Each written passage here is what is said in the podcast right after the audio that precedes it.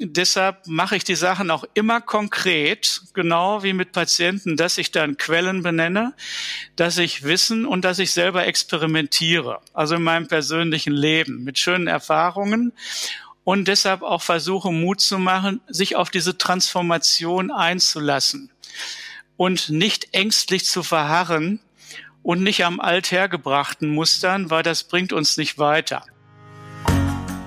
Hier ist Christoph Mauer und du hörst 100% den Podcast über Fokus bei der Arbeit, Achtsamkeit im Alltag und auch heute wieder über sehr, sehr grundsätzliche Fragen des Lebens.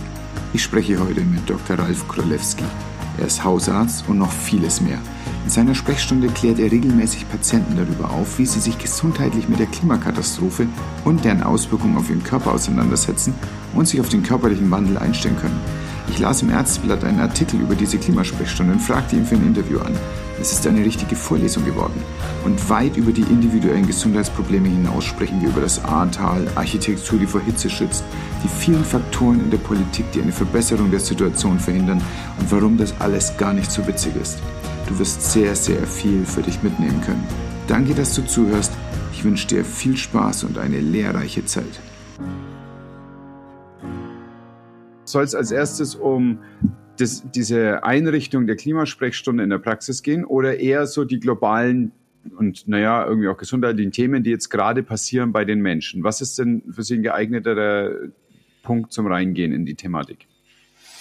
Die Klimasprechstunde arbeitet ja immer mit aktuellen Situationen. Ja. Also Patientenanliegen, ne, im Grunde. Ja.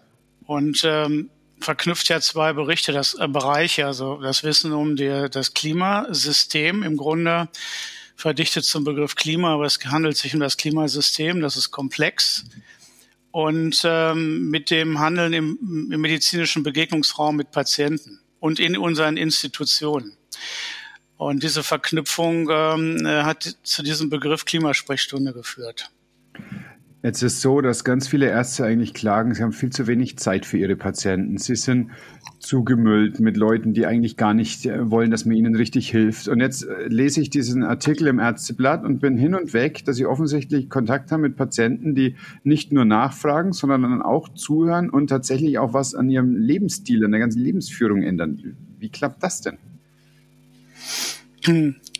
Die meisten Patienten sind zufrieden und interessiert daran, wie sie selber was für ihre Gesundheit tun können und nicht abhängig sind von Maschinen und Medikamenten. Das ist ja sogar bei Patientenverfügungen dann, ne? Ähm, also so, ne, dass man äh, für sich eine Entscheidung trifft und sagt, am Ende meines Lebens möchte ich nicht ähm, äh, dass mein Leben von Maschinen unterhalten wird. Das ist ja so oft der Ausgangspunkt für Patientenverfügungen. Und das ist also ein sehr großes Motiv, ähm, wie man ähm, durch eigenes Verhalten, und dann ist natürlich die spannende Frage, ist man bereit, Verhalten zu ändern? Aber die Vorstellung, ähm, ich kann meine Gesundheit selber beeinflussen, unabhängig von Medikamenten, Operationen, Strahlentherapie, also alles das, was wir sonst im Gesundheitswesen und in der Gesundheitswirtschaft äh, zur Verfügung stellen und auch mit Geschäftsmodellen verbunden ist, das ist ein, eine ursprüngliche Sehnsucht, einmal gesund zu bleiben und ähm, auch dieses Ziel erreichen zu können. Und das ist natürlich für mich als Hausarzt äh, bei vielen Gelegenheiten ein, ein, beinhaltet Lösungsmöglichkeiten, die ich dann mit Patienten erörtere. Und dazu brauche ich Wissen selber. Und es muss ähm, auf die Patientensituation angewandt, angewendet werden können. Das ist also im Grunde keine Ratschlagmedizin, wie so nehmen Sie doch ab oder ähm, und dann kommen sie, dann können wir sie operieren oder hören sie mit dem Rauchen auf. Das hat eine, es hat also fast eine nullprozentige Effektivität, genauer gesagt zwei Prozent, eine Ratschlagmedizin, während wenn wir in einen äh, personelle Interaktion treten, wo wir einen Patienten ernst nehmen, er sich verstanden fühlt mit der Lebenssituation, sind die Effekte sehr viel höher. Das kann man sogar, das wissen wir im Bereich der Suchtmedizin. Ich bin ähm, Hausarzt, aber ich mach, bin auch Suchtmediziner, wo wir ja auch mit Menschen mit sehr schlechten Prognosen arbeiten und Wandlungsprozesse erleben. In denen die auch sich stärken. Und ähm, dieses, diese, daraus sind auch Techniken ähm, erwachsen. Motivational Interviewing ähm, nach Rollnick. Wir arbeiten dann auch da mit der Erfassung der Patientensituation. Wo sind denn eigentlich die Ambivalenzen, die unentschiedenen Situationen? Höre ich mit dem Rauchen auf oder nicht? Was spricht dafür? Was spricht dagegen? Und in solchen Ambivalenzen sind wir alle. Ja, wir sind laufend, äh, treffen wir jeden Tag Entscheidungen, äh, bewusst oder unbewusst aus Gewohnheit ungefähr 2000. Und äh, viele Entscheidungen, da fragen wir uns manchmal, dann hätten wir es auch nicht anders entschieden können oder hätten sich sich besser unterlassen. Also dieser innere Dialog ist einer, der uns durch das ganze Leben begleitet. Ähm, der ist auch geprägt natürlich durch biografische Faktoren, aber dann wird es spannend. Weil wenn ich mich als Arzt einlasse auf diese Dimension, dann wird es spannend und dann wird die Medizin auch lebendig. Und dann äh, äh, macht es mir Freude und ich bin selber erstaunt. Erstens, wie groß das Interesse war, also an, ne, wie kann ich selber was für meine Gesundheit tun. Zweitens habe ich festgestellt, dass ich dann authentisch sein muss.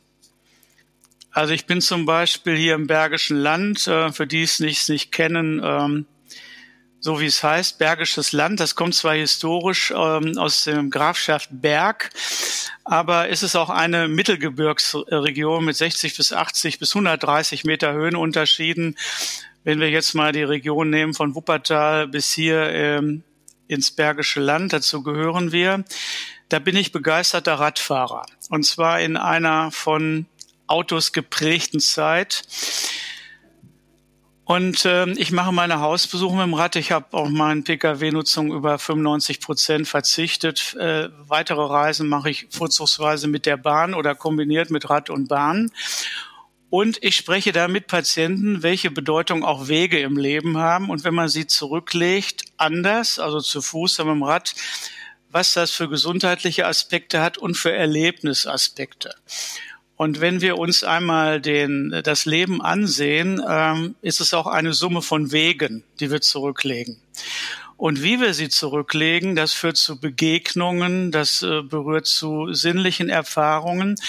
Und wenn man ein Rückenleiden hat und lebt den Arbeitsweg pro Tag immer so, sagen wir, und 50 Prozent der Arbeitswege sind unter 10 Kilometer, steht morgens auf, vielleicht reckt man sich einmal, Frühstück kurz, fährt mit dem Pkw über eine solche Distanz zur Arbeit, egal ob sitzend oder stehend, hat nachmittags 20 Prozent noch Leistungsvermögen, fährt nach Hause, ist dann völlig kaputt und bekommt Rückenschmerzen.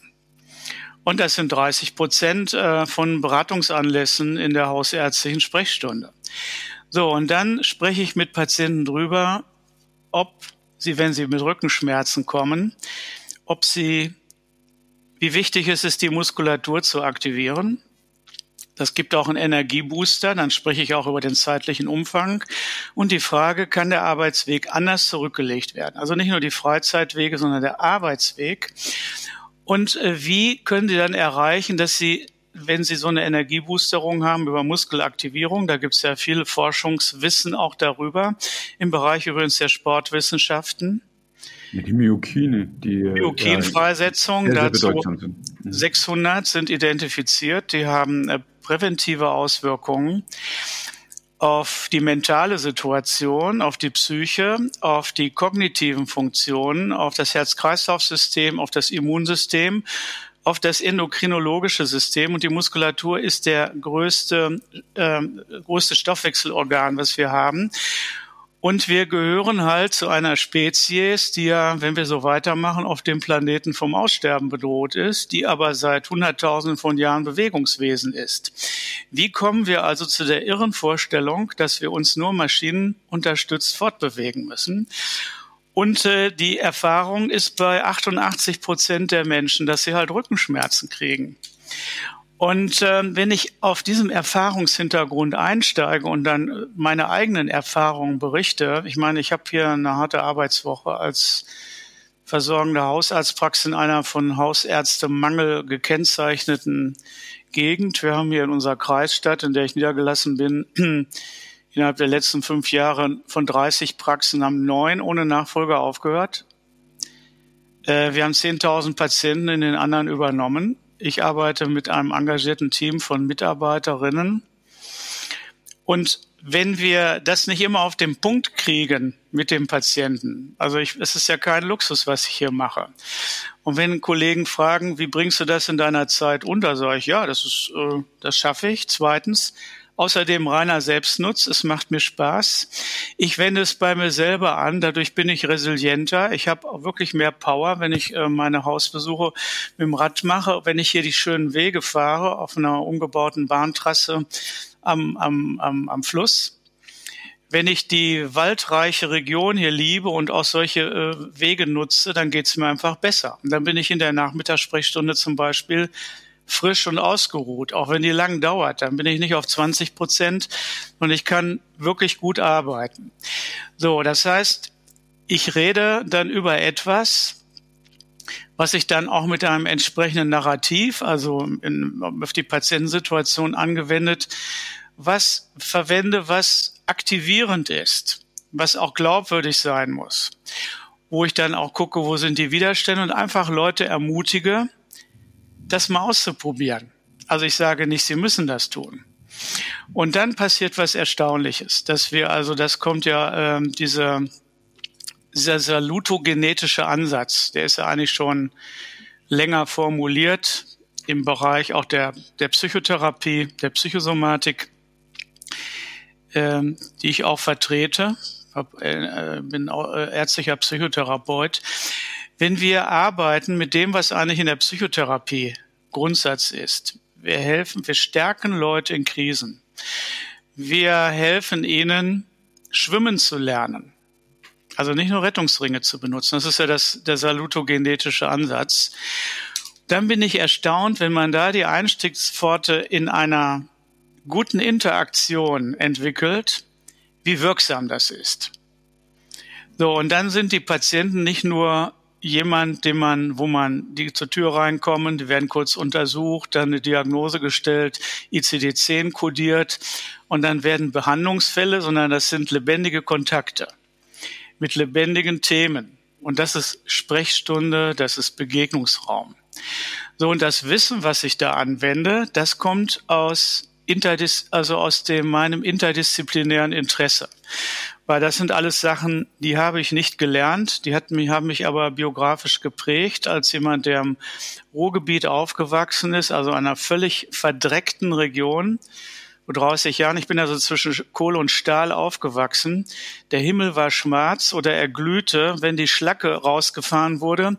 Der Smog war so gewaltig, dass die äh, Häuserfassaden alle verrußt waren und es dann 1982 gab es äh, Verkehrsverbote und Smogalarm. Das heißt, äh, es gab eine kollektive Bedrohung flächendeckend für die Gesundheit der Bevölkerung, äh, die dann damals auch erfasst wurde.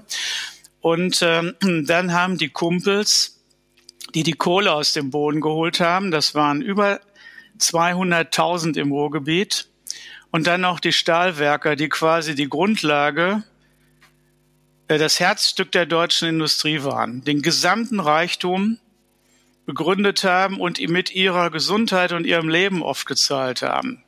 Diese Region hat mich geprägt und die wurde transformiert. Das ist ja die andere Teil der Geschichte.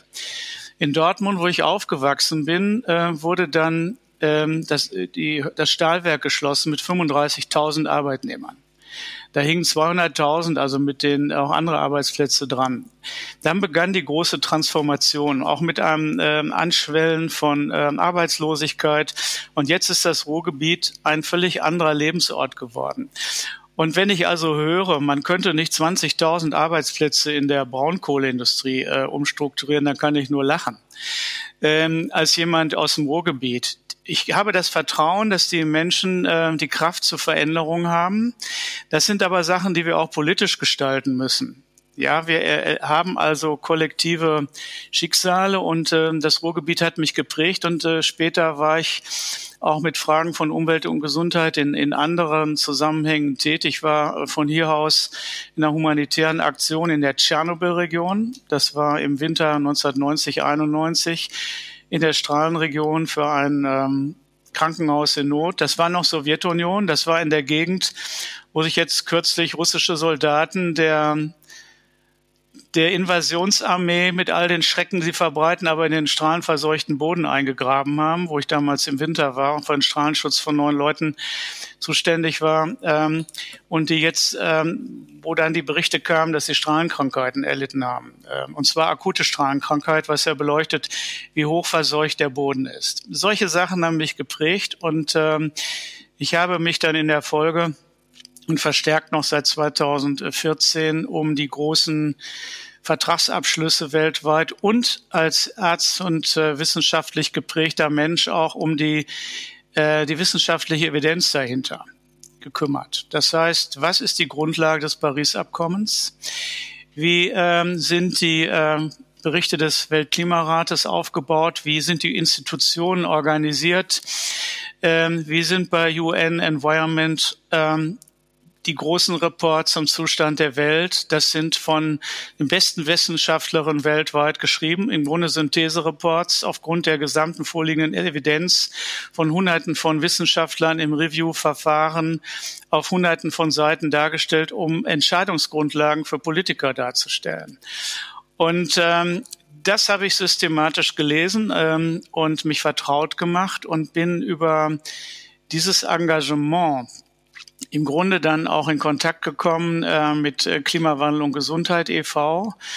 und habe mich im Hausärzteverband, wo ich auch auf im Vorstand hier in Nordrhein ähm, tätig bin, engagiert für entsprechende Beschlussfassungen der Deutschen Gesellschaft für Allgemeinmedizin, die ich, was ich mitgeprägt habe, Beschlussfassungen und auch äh, dann von der ähm, von der Bundesärztekammer zur Vorbereitung der Leitbeschlüsse des Deutschen Ärztetages im November 2021 geladen wurde zu einer vorbereitenden Arbeitsgruppe. Da waren dann vier Ärztekammerpräsidentinnen und wir waren äh, noch hinzu optierte.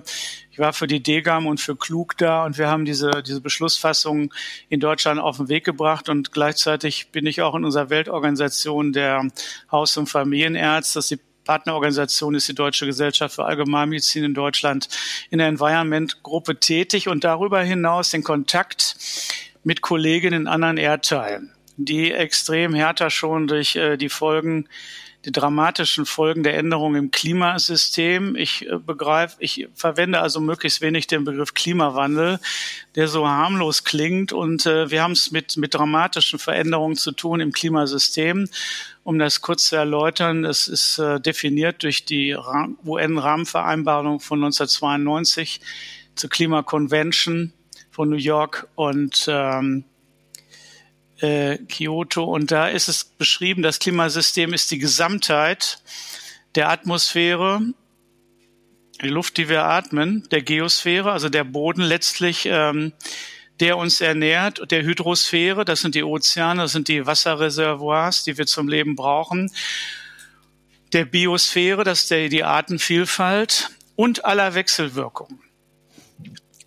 Und die Veränderungen sind dort so dramatisch, die sind beschrieben und alle Veränderungen, denen wir jetzt weltweit ausgesetzt sind, zwar unterschiedlich, auch hier in Deutschland, auch in unseren Regionen, da wo wir leben, da wo wir Entscheidungen treffen, alle diese Veränderungen sind zweifelsfrei auf die menschlichen Ursachen zurückzuführen. Ohne die, ohne die Prozesse, die 1860 begannen, im Ruhrgebiet zum Beispiel mit dem Bau der Köln-Mindener Eisenbahn, dass äh, fünf Dörfer in Oberhausen zu einer großen Kohleregion wurden oder Dortmund, eine Stadt mit 8000 Einwohnern, dann zu einem Melting Pot mit über 500.000 wurden, dass Hunderttausende von Kumpels arbeitet in den Stahlwerken und in der Kohleindustrie, wie ich schon erwähnt habe.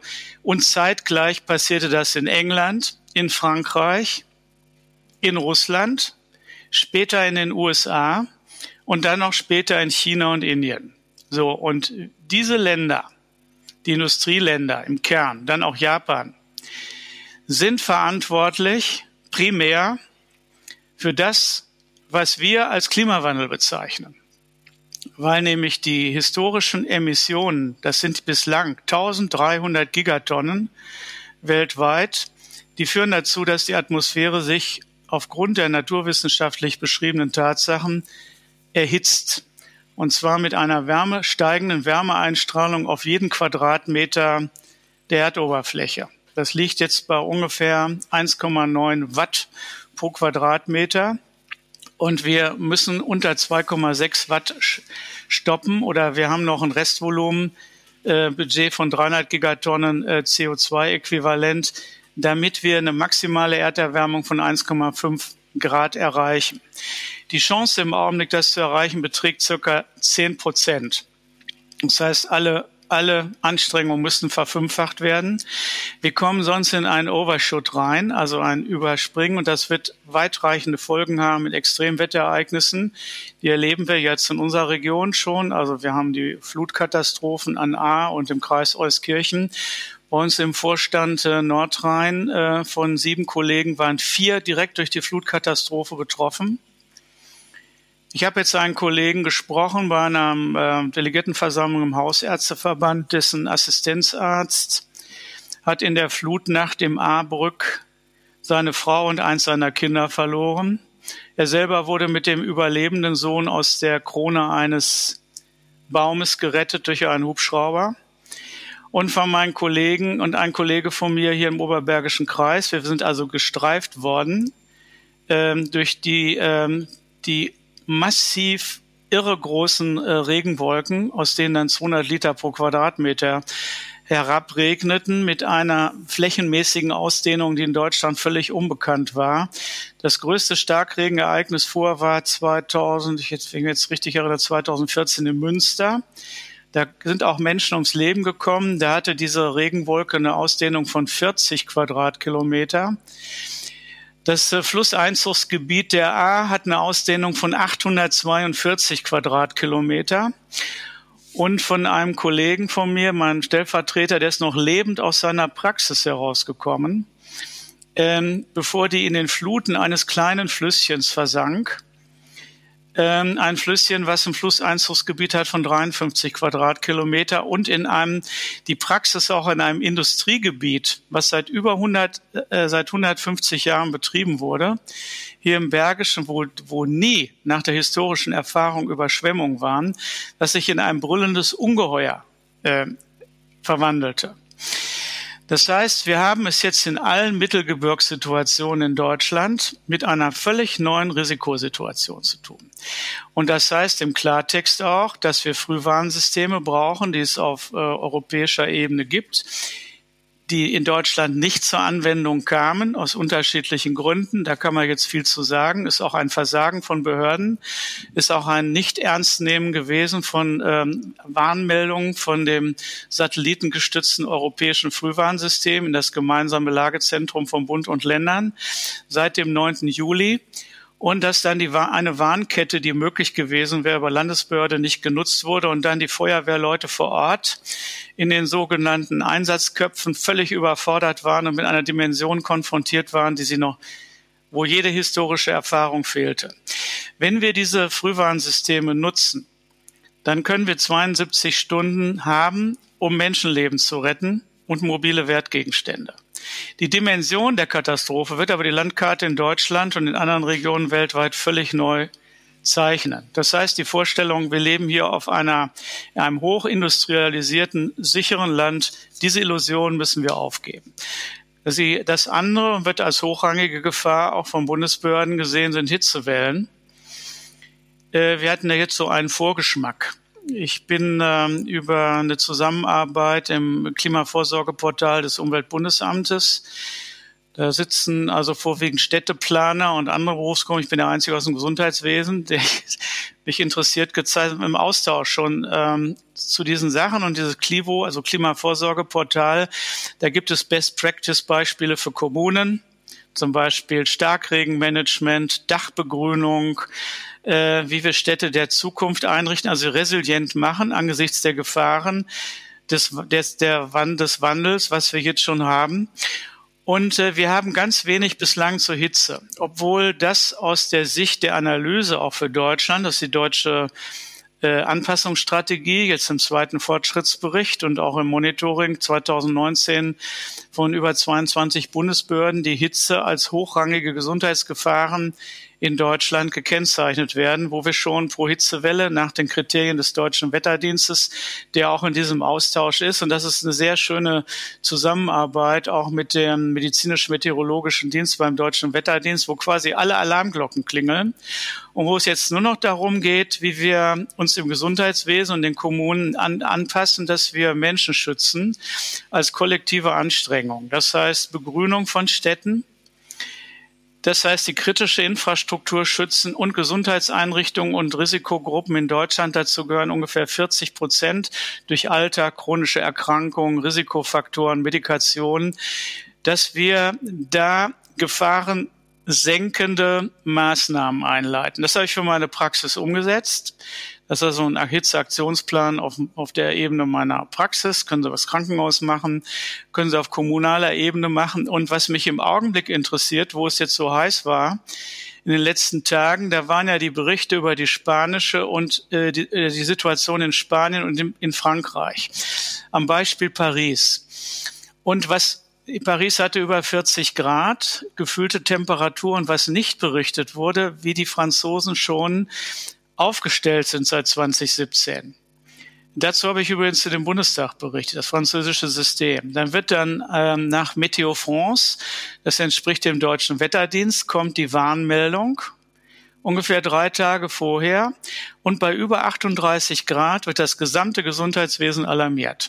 Und dann greifen Maßnahmenpakete, um kühle Zufluchtsorte für die Bevölkerung, die betrieben werden, zu aktivieren. Das sind Metrostationen, die aufgesucht werden. Das sind Kirchen. Das sind die Grünanlagen, die teilweise nachts geschlossen werden. Die werden geöffnet. Bassins werden geflutet. Es gibt dann, äh, dann werden die Fontänen, alle laufen 24 Stunden, da laufen die Leute durch. Es werden sogenannte Vaporisateure aufgestellt, das sind Bögen mit äh, Wasserdampfverneblern, wo man drunter herlaufen kann und eine Erfrischung bekommt. Und insgesamt können durch diese Maßnahmen, inklusive der städtischen Begrünung in städtischen Hitzeinseln, die gefühlte Temperatur um drei bis vier Grad gesenkt werden und Leute können eine, können kühle Zufluchtsorte in einer Millionenstadt. Es sind über Tausende, tausend dieser Zufluchtsorte ausgewiesen. Sie sind über Apps, können die angesteuert werden. Das Ganze macht Wien auch mit einem anderen Zuschnitt. Und in der Schweiz gibt es auch solche Maßnahmen. Und in Deutschland müssen wir uns fragen, weil Frankreich und Deutschland sind also die hochbetroffenen Länder in, äh, in Europa warum das alles so bei uns vor sich her dümpelt, obwohl wir Schlussfassungen haben von der Gesundheitsministerkonferenz äh, 2020. Aber im föderalen System werden dann Zuständigkeiten unklar. Die Kommune schiebt es aufs Land, das Land ähm, sagt, der Bund muss uns Hilfestellungen geben, dann können wir die koordinierenden Funktionen ähm, wahrnehmen, dann geht es auch um Gelder. Und dann ist die Frage, ob der, der Gesundheitsbereich sich dafür interessiert. Ich habe ja erzählt, dass ich in Dortmund aufgewachsen bin und habe vor drei Wochen auf Einladung des Umweltamtes in Dortmund einen Vortrag gehalten, ähm, äh, weil Dortmund hat einen Hitzemanagementplan aufgestellt, wurde auch ähm, im, im letzten Jahr vom Oberbürgermeister und Verwaltungsspitze vorgestellt. Und ähm, das ist beim Umwelt beim Umweltamt angesiedelt. Und die fragen sich immer, warum interessieren sich die Mediziner dafür nicht? Wir haben große äh, Kliniken mit über 2000 Behandlungsplätze, Ausbildungsstätte und von denen, die müssen aktiv angesprochen werden. Dann ist auch die Frage, warum interessieren sich die Feuerwehren bislang so wenig? Oder der Rettungsdienst. Und dann wird klar, die richten sich immer nur auf das, was vom Land kommt, weil die sind hierarchisch strukturiert und mich interessiert als Klimadoc, als der ich mich bezeichnet, wo wird Verantwortung übernommen? in der Situation, weil wir haben es mit Querschnittsaufgaben zu tun. Wir müssen sektorübergreifend denken, auch in Einsatzkonzepten. Wir müssen im Rettungsdienst, da habe ich hier schon Gespräche geführt, uns vorbereiten, äh, auf Einsatzszenarien bei über 40 Grad gefühlter Temperatur tätig zu sein. Was bedeutet es und mit welchen Krankheitsbildern haben wir zu tun? Wenn sich die Gebäude ab dem dritten, vierten Tag erhitzt haben und Leute kritisch werden, ähm, in der dritten Etage eines überhitzten Gebäudes bei über 35 oder 38 Grad Innentemperatur ein Rettungseinsatz 20 Minuten dauert, dann sind die Rettungskräfte selber exponiert und brauchen nach dem Hitzeindex, auch wenn sie gesund sind, 45 Minuten Erholungszeit in kühler Umgebung. Die haben sie in den Fahrzeugen, aber wenn die Krankenhäuser dann auch überhitzt sind, wo werden dann die Schwerkranken hingebracht? Haben die Krankenhäuser dann entsprechend organisatorisch sich vorbereitet in den Notfallaufnahmen? Äh, die, die gekühlten Orte sind der OP, die Intensivstation und die Apotheke. Und das war's dann auch. Hier im Kreiskrankenhaus sind in den obersten Etagen in einem sonnenexponierten Gebäude sind Neugeborenenstationen, Geriatrie und Fischoperierte. Das sind Leute, die haben dann eine über dreifache äh, Sterblichkeit aufgrund der Erkrankungssituation und Medikation, aufgrund des Expositionsortes Krankenhaus. Und das sind ja auch da, weil es ihnen da nicht besonders gut geht. Das heißt, wir haben es mit komplexen Einsatzlagen zu tun. Wenn dann noch ein Waldbrand dazu kommt, weil hier alles äh, in Dürre ist und wir haben eine pandemische Situation, ähm, dann sehen wir, dass das, womit wir es zu tun haben in Deutschland, und wir haben jetzt auch in Brandenburg die Brände gehabt, mit Rauchgasexpositionen, auch mit ähm, äh, äh, Einsatzpersonal, was am Rande der Kraft arbeitete, dann bekommt das Ganze eine Dimension, mit der wir uns als Gesellschaft auseinandersetzen müssen. Und deshalb berate ich auch Patienten in der Klimasprechstunde dazu, wie sie sich schützen können, wenn das Thema kommt. Also es gibt ähm, ähm, Risikopersonen, ähm, die ich betreue, zum Beispiel Diabetiker, Hypertoniker, Lungenkranke, bekommen eine wunderbare Broschüre des Deutschen Wetterdienstes, äh, wo so ähm, Maßnahmen zur Selbsthilfe beschrieben sind. Verständlich, kühle Orte, Hautbefeuchtung, äh, präventives Trinken.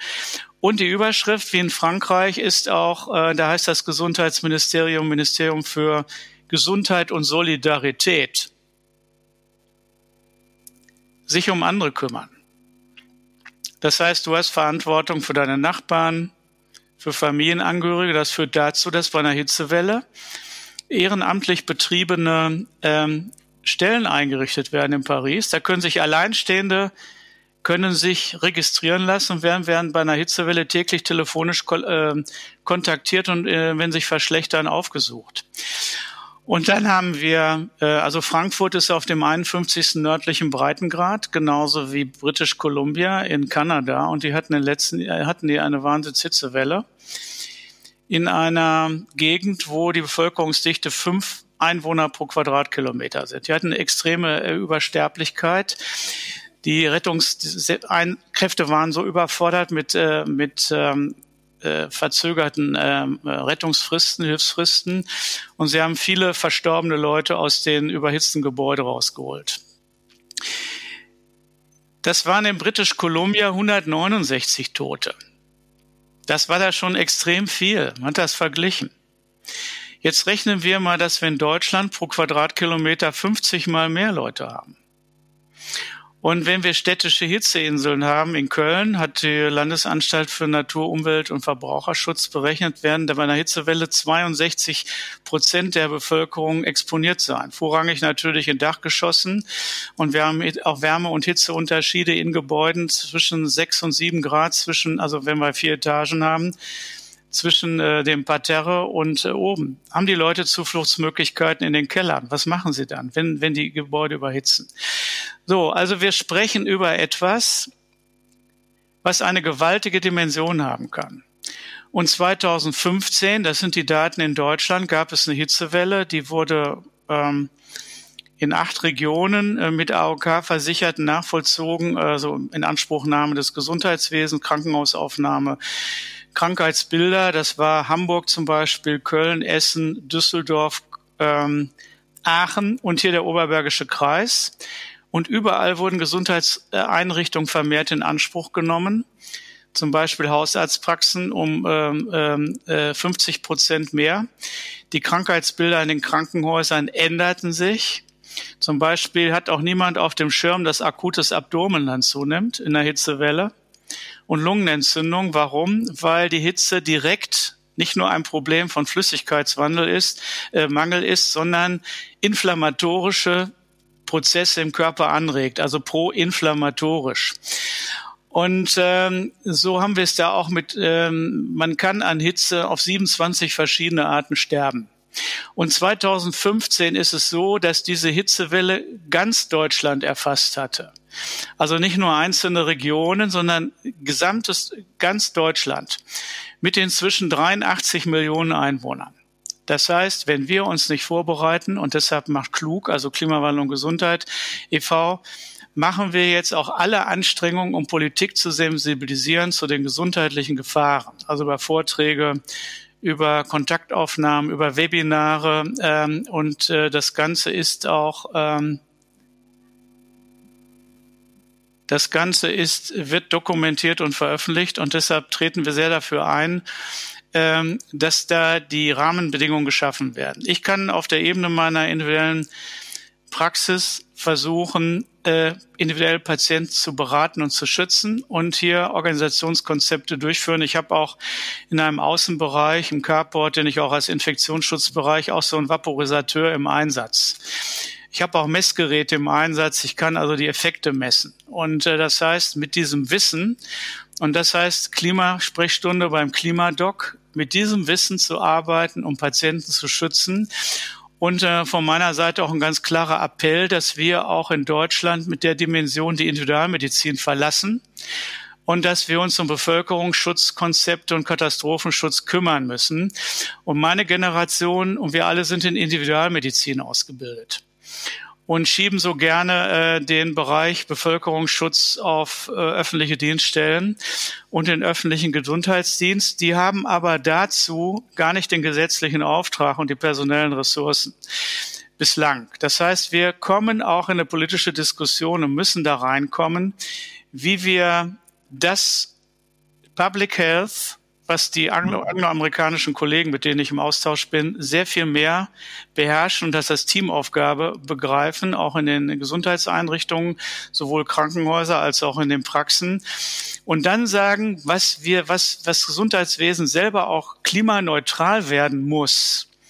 Jetzt kommt nämlich die andere Dimension. Diese, ich habe jetzt eben die Katastrophen beschrieben, aber wir können die vielleicht 2050 stoppen. Die werden noch zunehmen, wenn wir die Rahmenbedingungen, diese tiefgreifenden Veränderungen im, im Klimasystem begrenzen. Limiting, limiting Global Warming. Das ist das Ziel des Paris-Abkommens. Wenn wir das nicht erreichen, werden sich die Lebenssituationen und Verhältnisse ab 2050 weiterhin verschlechtern und der sogenannte Safe Space, also der Lebensraum oder die humane Nische für die Weltbevölkerung wird schrumpfen. Und zwar noch durch Faktoren, die wir jetzt noch nicht so auf dem Schirm haben. Das heißt, die Lebensmittelversorgung wird immer schlechter werden. Pro Grad äh, globale Erderwärmung werden die bebaubaren Ackerflächen um 16 Prozent zurückgehen. 16 Prozent, das ist eine große Hausnummer. Und ähm, sie werden sich auch in der, der, äh, der Zusammensetzung der Nährstoffe verändern. Die Erwärmung führt dazu, ähm, dass zum Beispiel der Zink- und Eisengehalt ähm, zurückgeht, was im Augenblick schon ein Problem sein kann für 240 Millionen schwangere Frauen weltweit dass sie also keine ausreichende Zink- und Eisenversorgung mehr über Lebensmittel bekommen aufgrund dieser Zusammenhänge. Dann der Meeresspiegelanstieg. Der wird gewaltig sein und Deutschland auch treffen. Ähm, das hängt davon ab, dass in den natürlichen Erdsystemen, und ich, äh, ich benutze als Mediziner mal jetzt den Begriff, was ich auch in Vorträgen machen, wir müssen, wenn wir am Bett des Kranken stehen oder mit Kranken müssen wir wissen, Deshalb haben wir ja Physiologie und Pathologie auch studiert. Wie funktioniert eigentlich so ein Organismus? Erst dann sind wir handlungsfähig. Oder wenn wir auf Intensivstationen handeln, brauchen wir Messdaten, Labordaten. Wir brauchen ähm, die gesamten diagnostischen Instrumente inklusive körperlicher Untersuchung, Amnese, um zu einer Einschätzung zu kommen. Das betrifft genauso die natürlichen Erdsysteme, die die Lebensgrundlage sind. Und äh, der Zustand muss beschrieben werden und wird ja beschrieben. Also das, der, da gibt es einen mass massiven Wissenszuwachs. Wenn also, und zu diesen natürlichen Erdsystemen gehört zum Beispiel die größte Wärmepumpe weltweit, das ist die ähm, die Nord MNOC heißt sie, das ist die Nord der nordatlantische, südatlantische Wärmeaustausch. Und der steht in Wechselwirkung mit dem Amazonasgebiet. Das ist ein großes Ökosystem, was fürs Weltklima wesentlich ist. Amazonas, Amazonas droht durch Raubbrodung und Dürre innerhalb der nächsten 20 Jahre zu kippen, seine Ökosystemfunktion zu verlieren. Dann äh, muss uns interessieren, das Abschmelzen nicht der Arktis, also der schwimmenden Eismassen, die sind eigentlich neutral, was den Meeresanstieg betrifft. Die können das kann aber die Salzkonzentration in den Meeren bedingen. Das hat Auswirkungen auf die Wärmepumpe. Aber es geht um die auf den Festlandsmassen liegenden Eismassen in Grönland und in der Antarktis. Und jetzt in der Westantarktis äh, schmilzt schon ein großer Gletscher weg wahrscheinlich innerhalb der nächsten zehn Jahre und dann wird der Meeresspiegel allein dadurch um 40 Zentimeter ansteigen. Die deutsche Nordseeküste ist im Augenblick auf 50 Zentimeter ausgelegt. Der Friesische Wall, der über 1000 Jahre gehalten hat. Die, äh, die äh, Schleuse Kiel-Holtenau wird im Augenblick mit 440 Millionen ähm, Euro angepasst an einen maximalen Meeresanstieg von 1,40 Meter. Ähm, sonst kann der Nordostseekanal nicht mehr bedient und befahren werden. Das wäre eine wirtschaftliche Katastrophe. Die Niederländer sagen, sie können die Niederländer bis zwei Meter Meeresanstieg verteidigen. Dann ist Schluss. Und wenn wir in das drei bis vier Grad Szenario kommen, steigt der Meeresspiegel. Das hängt davon ab, wie das Grönlandeis sich verhält. Ähm, steigt es an zwischen vier und sieben Metern dann werden wir die Landkarte in Europa, in Norddeutschland und in den Niederlanden, dies, da werden neun von zwölf Provinzen nicht mehr existieren, nicht mehr wiedererkennen. Das wird eine langsame und stetige Entwicklung sein, die werden wir nicht mehr aufhalten können, wenn wir in diesen Bereich kommen und sie wird sich dann im nächsten Jahrhundert ähm, vollziehen. Das heißt, wir brauchen vorausschauend und deshalb ist das ganz das Wichtigste ist ähm, neben dem Erhalt der Artenvielfalt, das lasse ich jetzt mal draußen vor, die Verbrennung der fossilen Brennstoffe so schnell wie möglich zu beenden. Und äh, das heißt, wir müssen aussteigen mit einer dramatischen Geschwindigkeit. Und zwar der Ukraine-Krieg befeuert ja im Augenblick die Ausstiegsgeschwindigkeit, weil man nicht mehr so abhängig sein möchte vom, was ja wichtig ist, vom russischen Gas. Wenn wir jetzt sehen, wie die Staaten, die äh, nationale ähm, fossile Industrien haben, die Klimaabkommen ausgebremst haben in den letzten Jahren und die dahinterstehenden gesellschaftlichen Gruppen und ihre wirtschaftlichen Interessen, dann sehen wir, was das für eine Herkulesaufgabe sein wird. Also es geht damit auch letztlich um Krieg und Frieden, weil diese dramatischen Veränderungen auch die Wasserknappheit weltweit auch zu Konflikten zwischen Atommächten führen kann. Zum Beispiel zwischen Pakistan und Indien, was das Indusgebiet betrifft. Da leben zehn Prozent der Menschheit die auf dieses Wasser angewiesen sind. Und wenn dort 1,5 Prozent des Nuklearwaffenarsenals zum Einsatz kommt, dann wird es Millionen von Tote geben. Aber darüber hinaus werden solche Staubmassen aufgewirbelt werden in die Atmosphäre, dass über 20 Jahre die Lebensmittelproduktion weltweit um 20 Prozent einbrechen wird. Das heißt, der Kampf um Ressourcen, um Wasser, die Aufrüstung, das passt alles nicht zusammen. Wir brauchen weltweit kollektiv und wir brauchen das Wissen dazu und die Bereitschaft zum Handeln, dass wir diese große Dimension, wie wir als Ärzte am Bett eines Kranken stehen, also wissen, worum es eigentlich geht. Und dann brechen wir das runter in unsere Praxen, in unsere Krankenhäuser und sagen, wir müssen handeln. Sprechen wir mit Kollegen darüber, was machen wir? Passen wir die Strukturen an, dass wir Extremwetterlagen auffangen? Aber wie können wir ein Gesundheitswesen in Deutschland dazu führen, dass es klimaneutral wird. Das klingt so sehr schön, der Ausdruck. Das heißt, wir haben im Augenblick im Gesundheitswesen, wenn wir alle Bereiche, auch alle Produkte, Waren und Dienstleistungen und das, was wir selber erzeugen an Waren und die, also an Dienstleistungen, Gesundheitsleistungen, haben wir einen Fußabdruck von 57 Millionen Tonnen CO2 pro Jahr. Und das heißt, jeder Euro, der in Deutschland umgesetzt wird, hat einen ökologischen Fußabdruck, wenn wir das mitteln von 150 Gramm CO2, also wie ein Gefahr, ich sage mal jetzt ungefähr wie ein gefahrener Pkw. Ähm, und wir müssen um 90 Prozent runterkommen. Das heißt, alle medizinischen Institutionen, Waren und Dienstleistungen stehen zur Disposition. Wir müssen quasi wenn wir Making Peace with Nature machen wollen, war das unsere Lebensgrundlage, das UN-Motto, Making Peace with Nature. Das ist von der UN veröffentlicht worden. Und wenn wir auf einem gesunden Planeten noch weiter leben wollen, also gesund heißt für uns gesunde Lebensbedingungen, dem Planeten ist es egal, ob wir als Spezies leben. Und uns darf es aber nicht egal sein, dass 35.000 andere Spezies im Augenblick bedroht sind. In Australien sterben im Augenblick die Koalas aus. Das sind noch 35.000, das waren früher 15 Millionen. Ähm, das sind alles brutale Folgen im Netzwerk des Lebens, in dem der Mensch, wir auch als biologische Wesen, einen Stellen haben. Und wenn wir das nicht anerkennen, dann verlieren wir das große Spiel oder das Drama. Und ähm, dieses Wissen um den Zustand der natürlichen Erdsysteme gehört eigentlich, muss zu einem Wissen werden von Entscheidungsträgern auf der politischen Ebene, auch im Gesundheitswesen und die Gesundheitswirtschaft. Die haben im Augenblick ihren Hauptstadtkongress in Berlin. Ähm, da wird auch in den Einführungsveranstaltungen, ich habe heute mal kurz reingehört, wurde auch über Krisen geredet, Ukraine-Krieg. Und äh, Klimakrise findet in zwei Veranstaltungen über Krankenhäuser, also resiliente Krankenhäuser und Kreislaufwirtschaft in Krankenhäusern eine Rolle, aber sonst nicht. Wenn wir jetzt aber fünf Millionen Gesundheitsberufe weltweit unterschrieben haben, äh, Appelle an, an, die, äh, an die Führer der und die Politiker der G20-Staaten zu handeln äh, in, der, in der Recovery von der Pandemie, so zu investieren, dass wir die grüne Transformation schaffen, dann sehen wir, dass diese Botschaften bei den Entscheidungsträgern der deutschen Gesundheitswirtschaft noch nicht angekommen sind.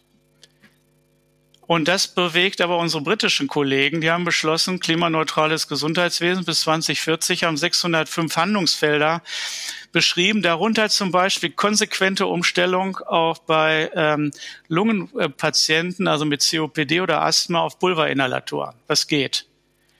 Das sind, äh, macht 3,3 Prozent des äh, ökologischen Fußabdrucks im Gesundheitswesen aus. Jetzt hat die, die sächsische Pulmologische Gesellschaft hat eine äh, extra Beilage für den Fachzeitschrift der Pulmologe herausgegeben. Die haben schon in die Umstellung erfolgreich versucht in Praxen. Es gibt ja engagierte Pulmologen, die das machen.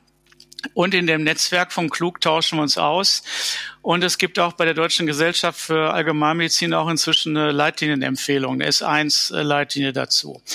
Und wozu führt das Ganze noch bei den medizinischen Fachgesellschaften? Da ist auch die Deutsche Gesellschaft für Innere Medizin aufgeschlossen und äh, junge Ärztinnen und Ärzte. Wir brauchen alle Leitlinien in Deutschland müssen im Grunde als Leitgedanke bekommen, dass bei allen Handlungsempfehlungen nicht nur das Patientenwohl bedacht wird, sondern auch die Auswirkungen auf die Umwelt und die Klimakatastrophe.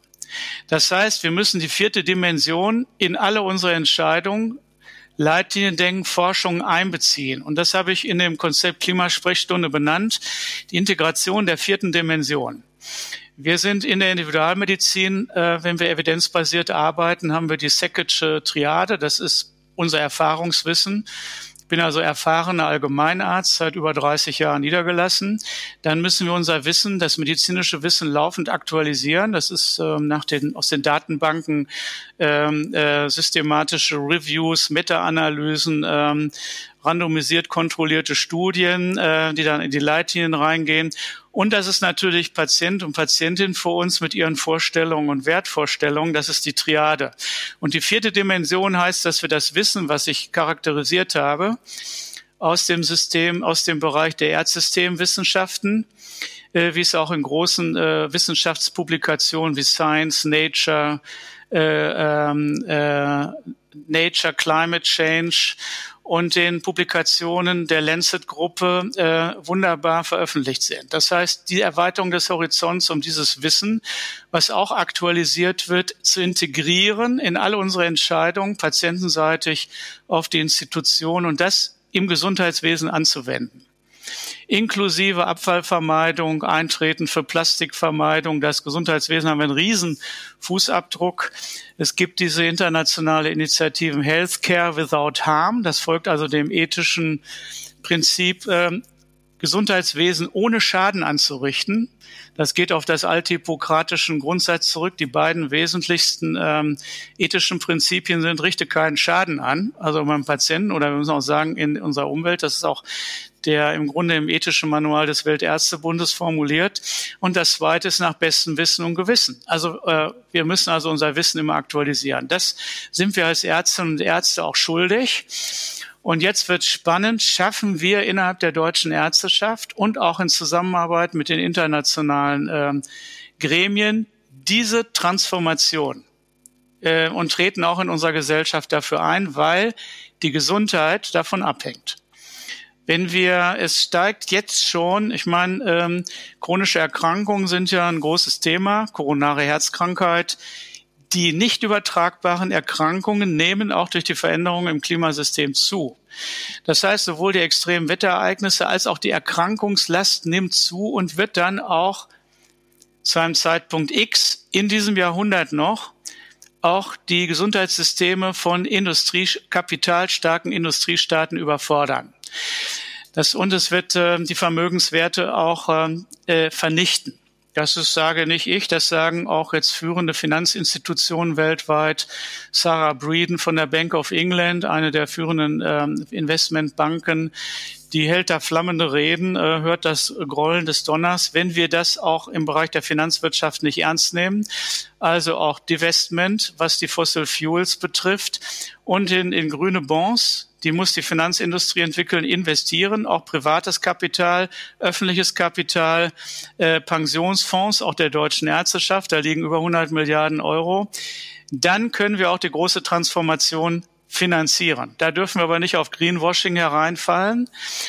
Und äh, wenn man das Ganze verfolgt, sieht man erstens, es ist dramatisch, wir sind gefordert, wir müssen unser Wissen laufend erweitern und wir müssen zum Handeln kommen. Aber je mehr ich mich selber damit beschäftige, desto weniger bin ich im Katastrophen, sehe ich eigentlich die Chancen, dass wir handeln können. Und zwar auch in weltweiter Verantwortung. Das heißt, ich fühle mich nicht hilflos, ich sehe aber das enge Zeitfenster. Und da wir in einer völlig neuen historischen Situation sind, brauchen wir auch ein Narrativ, was überzeugend ist. Und wir brauchen ein Rückgrat des Wissens, dass wir glaubwürdig dafür eintreten. Und wir müssen alle Menschen unserer Gesellschaft äh, ermutigen, sich da auf den Weg zu machen. Da zählt jede Aktion, jede Handlung, auch jede Konsumentscheidung oder unterbliebene.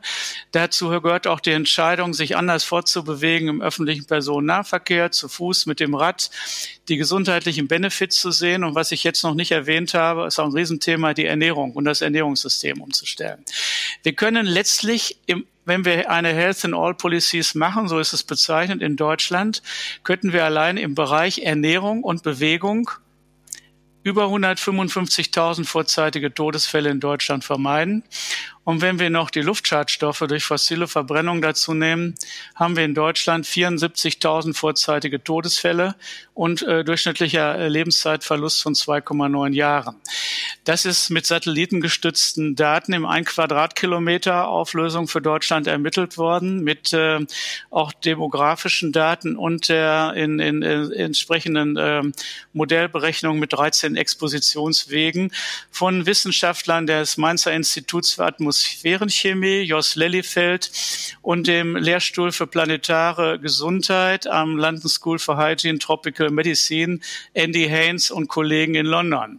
Also wunderbare internationale Zusammenarbeiten, die aber uns zeigen, worum es geht und ähm, deshalb mache ich die Sachen auch immer konkret, genau wie mit Patienten, dass ich dann Quellen benenne, dass ich Wissen und dass ich selber experimentiere, also in meinem persönlichen Leben mit schönen Erfahrungen. Und deshalb auch versuche Mut zu machen, sich auf diese Transformation einzulassen und nicht ängstlich zu verharren, und nicht am althergebrachten Mustern, weil das bringt uns nicht weiter. So, und das ist quasi ein flammendes Plädoyer, sich auf diesen Weg zu machen und jeder wird dann auch antworten und drüber zu sprechen.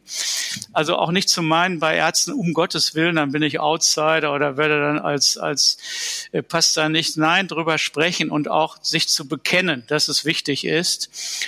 Und ähm, ich habe, wie gesagt, das Grund, ich habe keine Zeit dafür, das kann ich nicht nachvollziehen. Ich habe das in meiner Versorgerpraxis. Ich arbeite hier auch mit einer 55 bis 60 Stunden Woche voll integriert.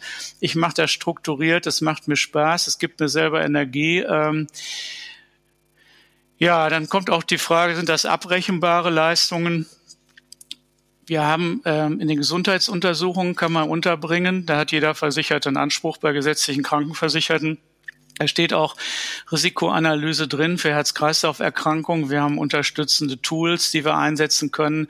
Wir können Patienten systematisch zeigen, wie sie ihr Risiko senken können um 30 bis 40 Prozent durch gesunde Ernährung und Bewegung.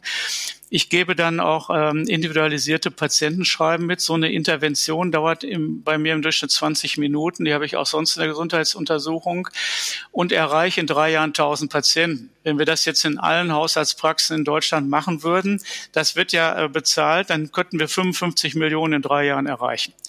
So, das heißt, wir haben ein Potenzial, dass wir müssen den schlafenden Tiger quasi zum Leben erwecken.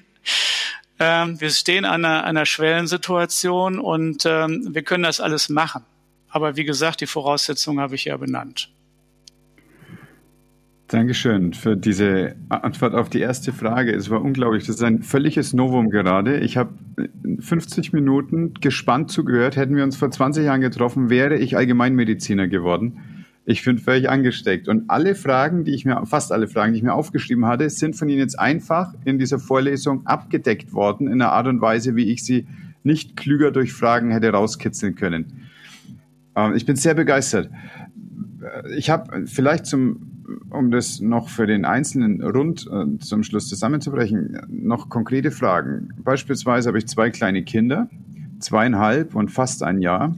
Was kommen auf die denn konkret für äh, Gefährdungen zu und was kann ich denn da machen, um jetzt, wenn Hitzewellen kommen, prophylaktisch umzugehen? Bei Kleinkindern, die möglicherweise jetzt nicht äh, wie wir mit dem Wecker trinken, wie kriege ich das dann hin, dass die in ihrem System weiter rundlaufen? Also Kleinkinder haben insbesondere im ersten Lebensjahr haben ein erhöhtes Risiko und auch die Kinder, äh, ihre Kinder. Das heißt, die müssen geschützt werden. Jetzt sind ja in der Presse so Meldungen, ähm, Eltern vergessen ihre Kinder in überhitzten Autos. Die müssen dann teilweise unter dramatischen Umständen befreit werden oder ähm, äh, sterben sogar. In Texas jetzt ein Fünfjähriger. Also die Hitzeexposition für Kinder ungeschützt ist gefährlich. Und das Erste, was ich immer rate, dass Sie sich und alle mit Kindern an das Hitzewarnsystem des Deutschen Wetterdienstes anschließen. Das da kriegt man eine Mail drei Tage vorher und das wird auf die Kreise und die kreisfreien Städte, also wohnortbezogen benannt. Und Sie haben mit einer starken oder extremen Wärmebelastung zu rechnen an dem, ab dem und dem Datum. Und dann wissen Sie, in drei Tagen geht's los. Dann gucken Sie, wie ist der Tagesablauf? Wo halten sich die Kinder dann auf? Kommen die in den Kindergarten? Wo sind die? Sind die da geschützt? Wissen die Bescheid? Also wichtig ist, dass die Kinder immer in Verschattungszonen sind, dass sie ausreichend trinken und dass sie geguckt wird, wie geht es denen? Ja. Und äh, wenn wir über Temperaturbereiche reden, dann reden wir über Temperaturbereiche, die jetzt nicht gefährlich sind, unter 28 Grad.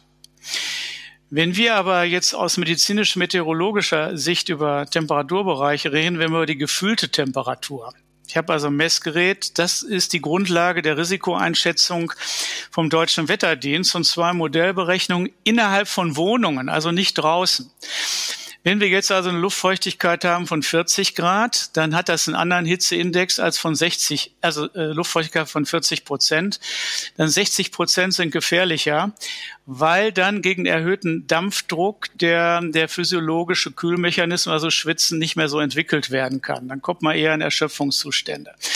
Wenn Sie sich an der, Sie können sich aber in der Regel nur an der Raumtemperatur orientieren, dann können Sie sagen, ab 28 Grad wird es für Risikopersonen schon gesundheitlich Beeinträchtigung von der Aufmerksamkeit, äh, von der Leistungsfähigkeit und ab 32 Grad noch weiter und ab 35 Grad können sie eigentlich keinen Arbeitsplatz mehr betreiben. Und ab 38 Grad ist extreme Wärmebelastung. Das ist maximale Alarmierung. Also man sollte gucken, dass man sich in einem thermischen Wohlfühlbereich aufhält, ihre Kinder. Das hängt vom Tagesablauf und den Gebäuden ab. Und stehen die Kinder unter Fürsorge, die also wissen, worum es geht und werden da nicht Hitze exponiert alleine gelassen. Ich habe bei einer Hitzewelle vor drei Jahren in Köln, da habe ich gemessen, ich war unterwegs, äh, war beim Deutschlandfunk ähm, und habe beobachtet, dass die meisten, die draußen waren, also ganz viele Menschen am Rhein, auch kleine Kinder, überhaupt nicht vorbereitet waren. Kaum jemand hatte eine, eine Kopfbedeckung auf. Das ist zum Beispiel wichtig, leichte Kleidung, Kopfbedeckung. Äh, die Kinder wurden, auch Kleinkinder, in, ungeschützt in Kinderwagen gefahren. Und bei Ozonwerten um 180 Mikrogramm waren dann Jogger unterwegs. Also man kann sagen, das Frühwarnsystem ist wichtig, aber wir brauchen auch Warnsysteme in den Städten. So, und das ist erstmal die grundlegende Aussage äh, auf Ihre Frage. Und Zweite Nachfrage gleich, wo es auch um so Prävention und Schutz geht. Ich arbeite unter anderem als Notarzt. Mich erwarten solche Einsätze in überhitzten Gebäuden. Ich, ich kann mich mit Schrecken erinnern an eine Notfallsituation im Altenheim, wo wir 38 Grad hatten und das wird ja noch übertroffen werden und wir waren danach selber reif für die Intensivstation eigentlich. Wie kann ich denn meine Arbeitsfähigkeit erhalten? Das können Sie ja nur, indem Sie ähm, dann kühle Aufenthaltsbereiche haben. Wenn Sie aber laufend im Einsatz sind, dann, wir sind ja im Fahrzeug, dann brauchen Sie wirklich in Ihrem Fahrzeug äh, eine Klimaanlage. So, und dann gibt es jetzt auch, das ist ganz neu, was jetzt auf den Markt kommt, sind Kühlwesten die bis zu zehn Stunden kühlen. Die werden, das ist ein Gewebe, das wird mit Wasser aktiviert, also keine chemischen Prozesse. Die tragen sie am Leib und die können ihre Kerntemperatur runterkühlen. Also sie brauchen eine Kopfbedeckung und das sind neue Hilfsmittel. Die habe ich noch nicht ausprobiert. Ich habe das erst vor ein paar Tagen entwickelt. Aber wenn Sie zum Beispiel so einen Einsatz haben im Altenheim, nach 20 Minuten sind Sie auch mit einer Arbeitsschwere, die haben die wird ungefähr 300 Watt liegen, dann sind Sie bei Temperaturen von über 30 Grad, haben Sie eine, ähm, dann noch Schutzausrüstung wegen der Pandemie getragen, sind Sie sind sie schon um 50 Prozent leistungsgemindert plus. Und äh, nach 20 Minuten Exposition äh, brauchen Sie eine Erholungszeit von 45 Minuten. Wenn Sie die nicht haben, hängt alles davon ab, wie kühl Sie in dieser Situation bleiben. Das heißt, Sie müssen sich vorbereiten von den Einsatzmitteln. In den Rettungsfahrzeugen hier im Rettungsdienst, das weiß ich, äh, werden ähm, für Patienten, die haben ja dann oft auch, eine, äh, wenn sie im Hitzschlag haben, haben die Körpertemperaturen von über 41 Grad. Die sind lebensgefährdet. Ja, das kann innerhalb von 20 Minuten zu einer ähm, äh, zu einem tödlichen Hitzschlag führen. Die werden dann aktiv über Kühlung, Kühlakkus in den Leisten runtergekühlt. Die werden aber dann auch möglichst schnell in die, in die Fahrzeuge verbracht, die haben Klimaanlage. Und da muss man die dann auch in einer niedrigeren Raumtemperatur, die sollte bei so ungefähr 28 Grad liegen, also nicht Eiswasserexposition, dann haben sie auch massive Risiken bei Herz-Kreislauf-kranken Corona-Patienten, haben sie Risiken, da müssen sie auch klug handeln. Das andere ist natürlich, was sie wissen und wir alle, dass sie gucken, sind die Leute exekiert und dehydriert, dass man dann entsprechende Maßnahmen oder ABC-Maßnahmen durchführt, auch äh, bei kritischer Lungensituation, der oft Lungenentzündung, Sauerstoffgabe und so weiter. Aber das Entscheidende ist, wie man mit Hitze umgeht. So, und da sind Sie dann auch als Rettungsarzt, als Notarzt selber Risikoperson. Und das heißt, Sie müssen das in Ihren Einsatzszenarien, müssen das berücksichtigen und ernst nehmen. Hm. Was wird denn so an abgefahrenem Zeug auf uns zukommen? Eine Freundin schickte neulich ein Foto von einer Tigermücke. Neu hier in Deutschland. ist Vektor nicht neu. Für, ja, in der Ausprägung. Vektor für spannende Erkrankungen. Ja. Aber was wird denn da kommen, wovon wir jetzt noch überhaupt keine Ahnung haben und was unseren Alltag verändern wird? Also die Tigermücken breiten sich in Deutschland aus pro Jahr. 160 ähm, Kilometer wandern die nach Norden. Also Hessen ist schon ganz durchwandert. Ein Kollege von mir, der kann Mücken bestimmen, hat hier bei uns im Oberbergischen Kreis eine japanische Tigermütte festgestellt, auch äh, mehrmals äh, Institut bestätigen lassen. Wir haben Referenzzentren. Also jeder kann Mückenjäger werden. Mückenatlas kann man nachgucken. Mückenjäger, die jagen, einschicken. Dann werden die bestimmt. Dann kann man die Mückenausbreitung in Deutschland, kann man hilfreich tätig sein. Also jede Praxis kann auch Mücken jagen. Aber jetzt der Hintergrund der Frage ist, wann übertragen diese Mücken aktiv Erkrankungen? Als Vektoren. Das sind dann Tropenerkrankungen, wenn es so kommt. Bislang haben wir äh, Erkrankungen Westnilfieber, ein paar Fälle in Ostdeutschland. Wir haben noch nicht übertragen, zum Glück, aber das kann kommen. Dengue, Chikungunya, auch Zika. Und dann wird's ja dramatisch. Wir werden mit Sicherheit durch die Maßnahmen werden wir die Wohngebiete, die städtischen Siedlungen werden wir von den Mücken frei halten können. Das heißt aber, dass alle kleinsten offenen Wasserflächen überwacht werden oder verschwinden. Aber die große Frage ist, sind dann die Naturräume? Und 68 Prozent der Bevölkerung in Deutschland leben in Landkreisen. Und man will sich auch mal draußen in Wäldern und so aufhalten. Dann werden wir einen Ganzkörperschutz wenn wir Dengue nicht bekämpfen können, da gibt es auch interessante Ansätze im Augenblick in Malaysia, die haben und in äh, Philippinen, die haben irre viele Fälle. Da wird auch mit der Landesschool werden biologische, äh, naturbasierte Lösungen erfolgen. Sehr spannendes Pro Projekt. Aber nehmen wir mal an, wir haben aktive Übertragungen in Deutschland. Dann werden wir die Bevölkerung schützen müssen. Äh, um, um zu wissen, was das für ein Krankheitsbild ist. Damit werden wir uns als Ärztinnen und Ärzte auseinandersetzen müssen. Dengue hat in, eine, in der durchschnittlich sechswöchigen Verlauf, in dem es einem richtig dreckig geht. Das wird genannt die Knochenbrecherkrankheit. Das heißt, die Knochenschmerzen sind so stark, dass die Leute starke Schmerzmittel brauchen, um das überhaupt auszuhalten. Und fünf Prozent der Betroffenen sterben am akut an äh, Nierenversagen. So, und das muss man sich mal vorstellen, ähm, was das bedeutet. Oder wenn wir in die Naturräume gehen, dass wir dann entsprechende Schutzkleidung tragen und 24 Stunden uns mit 24 Stunden Repellents einreiben müssen. So, Vektoren, Thema in Deutschland auf dem Vormarsch. Und wir, das wird also bis, Sie haben mal nach Ihren beiden Kindern gefragt, ähm, es werden die Entwicklungen werden so sein, dass wir mit höchstem Engagement weltweit vielleicht 2050 die Entwicklung stoppen können. Und Deutschland 2050 ist beschrieben in einem Buch von zwei Wissenschaftsjournalisten, Thoralf Staud, den anderen fällt mir jetzt der Name. Aufgrund der, Natur, der Veränderung der naturwissenschaftlichen Grundsätze kann jeder nachlesen, was das für Deutschland bedeutet. Das heißt, ihre Kinder, wenn die jetzt zwei Jahre alt sind, werden die in 28, wenn die 30 sind, in einem veränderten Deutschland leben. Und wenn die dann 80 sind, dann wird die Welt völlig verändert sein, wenn 2050 nicht das zum Stoppen kommt. Und äh, diese große Wissenschaftsinitiative von Lancet, der Lancet Countdown mit 21 ähm, Wissenschaftszentren weltweit, die im Zusammenhang Klimawandel und Gesundheit forschen ähm, und das auf über 41 Feldern beschrieben haben, die die Reports immer aktualisieren, äh, quantitativ und qualitativ. Die haben bei dem vorletzten Report, ich war bei dem, als Nick Watts, der Direktor von denen das in Madrid bei der Weltklimakonferenz vorgestellt hat, war die Überschrift, die Überschrift war, zu verhindern, dass den jetzt geborenen Kindern, dass die, der Climate Change, also der Klimawandel auf Deutsch, aber die Veränderung im Klimasystem, das gesamte Leben beeinflussen und definieren. So, und das heißt, und darum wird ja auch gekämpft von den engagierten Gesundheitsberufen, dass Gesundheit ins Zentrum der Betrachtung gestellt wird. Das heißt, die Zukunft ihrer Kinder und auch meiner Kinder hängt ganz klar davon ab. Und Antonio Guterres, der UN-Generalsekretär, der hat einen Satz, der sich mir eingeprägt hat, gesagt, als er den im Pazifik Vanuatu besucht hat. Das ist einer der Inselstaaten mit 280.000 Einwohnern, der vom Untergang bedroht ist. Da fehlen jetzt noch nicht mehr viel, der letzte Meter.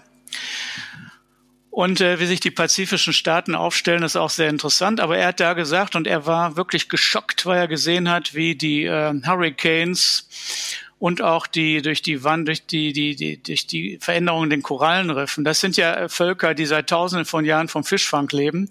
Die Bleiche der Korallenriffe führt dazu, dass Blaualgen sich ausbreiten.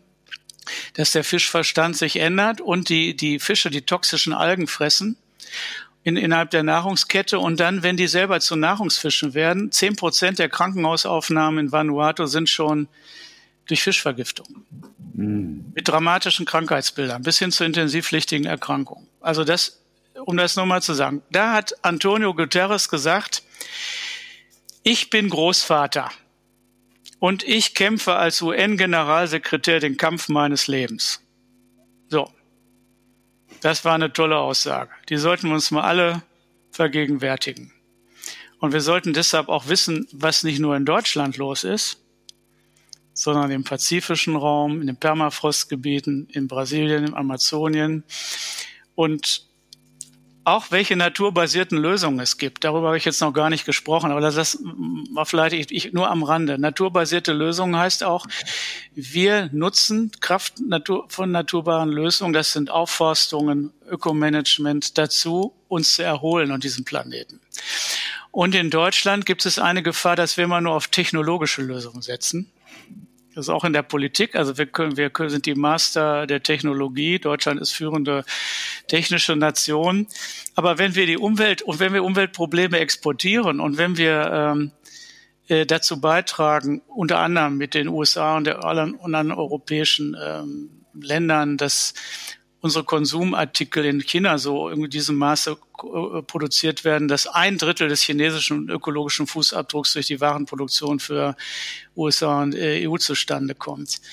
Dann sollten wir doch wirklich demütiger werden. Ähm, und äh, das macht, und alles diese Zahlen, die ich nenne, sind veröffentlicht, immer jährlich aktualisiert von UN Environment, der sogenannte Emissions Gap Report. Da sieht man auch, wie persönliche Lebensstiländerungen bis zu 30 Prozent hier in den OECD-Ländern, Industriestaaten, ähm, äh, hilfreich sein können, die Gesundheit verbessern. Das ist das, was ich ja vorhin angesprochen habe. Wir können die Effekte quantifizieren, wenn wir gesunde Städte der Zukunft benennen. Und dann brauchen wir die gesellschaftliche Transformation ähm, im Energiesystem, im Verkehrswende.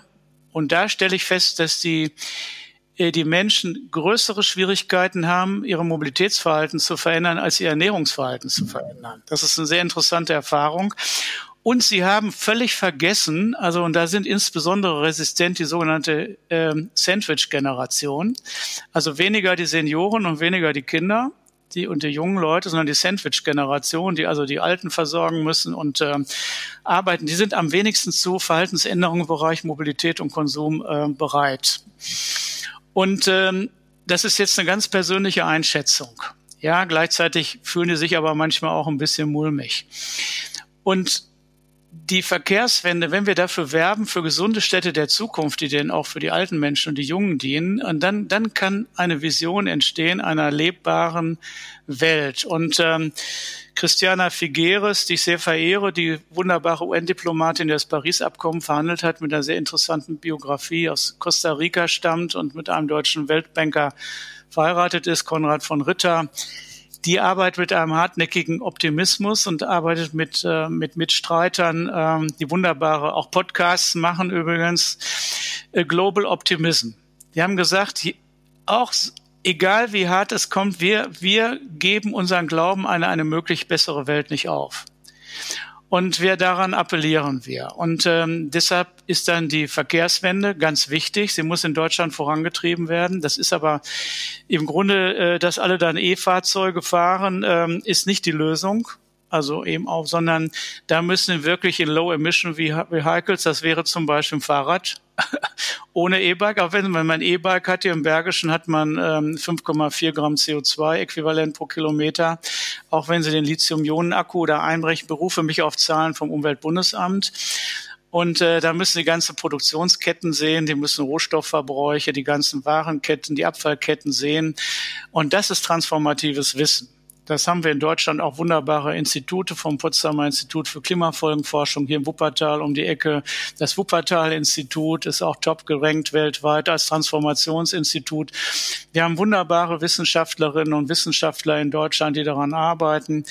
Und wenn wir uns als, wir haben eine wunderbare nationale Akademie der Wissenschaften, die Leopoldina, die mit äh, den, äh, ähm, mit den Europäern äh, den, den nationalen Akademien zusammenarbeitet und weltweit zur Klimawandel und Gesundheit ein ganz aktuelles Projekt, wahnsinnig weltweit aus allen Erdteilen 80 Wissenschaftlerinnen haben ein Riesending gemacht und ähm, äh, evidenzbasiert unterlegt zu Klimawandel und Gesundheit von allen Wissenschaftsakademien aus den Amerikas, aus ähm, also Nord- und Südamerika, aus Asien, aus Europa und Afrika. Wahnsinn. Das heißt, auf der wissenschaftlichen Ebene gibt es ganz viele. Wir müssen einfach diese Ansätze aufgreifen und dann können wir als verantwortliche Menschen, als verantwortungsübernehmende Spezies können wir den Lebensraum auf unserer Erde und für 35.000 andere bedrohte Spezies können wir zukunftsfähig gestalten und besser teilen. Und das ist, sagen wir mal, die Zukunftsvision, an der wir arbeiten müssen. Das ist also Herausforderung und Arbeit. Aber das ist die Antwort auch auf die Frage zur Zukunft ihrer Kinder. Und da stehen wir als Entscheidungsträger in einer hohen Verantwortung. Es gibt kein besseres Schlusswort als das, was Sie gerade so zusammenfassend gesagt haben. Ich bin sehr, sehr dankbar für alles, was ich in der letzten Stunde gelernt habe. Für ich werde noch so viel nachlesen müssen. Es sind so viele Stichworte gefallen, von denen ich keine Ahnung habe, obwohl ich schon eigentlich viel weiß. Und äh, trotzdem war es so erkenntnisreich. Ich danke herzlich. Viel Spaß bei den Hausbesuchen gleich, nehme ich an, oder? Ja, ja, ja, ja, danke. Ich fahre jetzt auch gleich nochmal in die Praxis. Ja. Okay, Ihnen auch alles Gute, ne? Das waren meine drei wichtigsten Take-Home-Messages. Erstens, es gibt keine Einsichten ohne Konsequenz für die eigene Lebensführung. Zweitens, man kann an Hitze auf 27 Arten sterben. Und drittens, die Kommunen müssen Menschen schützen als kollektive Anstrengung. Und in diesem Satz steckt viel mehr drin, als du im ersten Moment denkst. Du findest alle Links zu allem, über was wir gesprochen haben, vor allem auch zu den Verbänden, die herausragende Arbeit machen in Forschung und Unterrichtung von uns, die wir so gar keine Ahnung haben. Alles in den Shownotes. Außerdem die Praxis, damit du dir ein Bild machen kannst von meinem Kollegen. Und wenn du noch nie eine Folge weitergeleitet hast, das hier mag vielleicht die erste sein. Die Sachen, die hier drin stehen, sind wichtig für alle Menschen, die du kennst. Mach das jetzt, bewerte, aber genieß vor allem deinen Tag und pass gut auf dich auf. So, und jetzt abschalten.